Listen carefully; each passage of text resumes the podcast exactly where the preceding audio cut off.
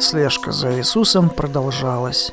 Официальная религиозная власть активно искала повод осудить Иисуса и устранить его с общественной арены. Во время субботнего выступления Иисуса в одной из синагог там присутствовал человек с сухой рукой. Видимо, она была безжизненной и не двигалась в связи с ущемленным нервом или атрофированными мышцами – Шпионы из Иерусалима намеренно спросили Иисуса, может ли он исцелить этого человека, чтобы затем обвинить его в несоблюдении закона Моисея о субботе. Лечить в субботу означало работать, а работа в субботу была грехом.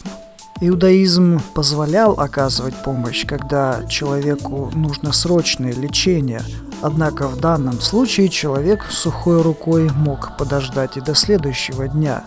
Необходимости в срочном врачебном вмешательстве не было.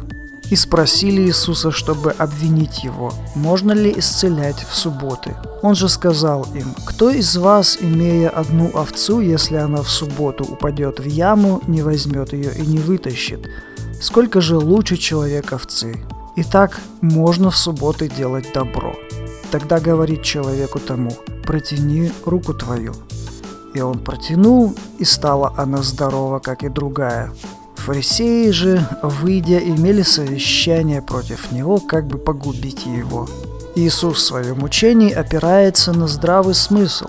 Почему животное можно вытащить из ямы, а человеку помочь нельзя – чем животное лучше человека, если к овце можно проявить милосердие, а к человеку нельзя?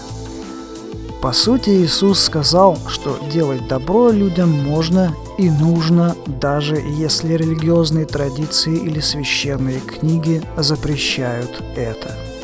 В итоге сухая рука была исцелена, здравый смысл был противопоставлен Торе и священной традиции – Непослушание религиозному запрету в праве творить добро было продемонстрировано публично и открыто.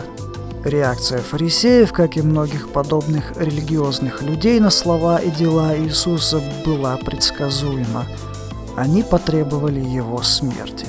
Фарисеи, защищая свою религию, хотели смерти Иисуса, несмотря на то, что он нес людям лишь только добро.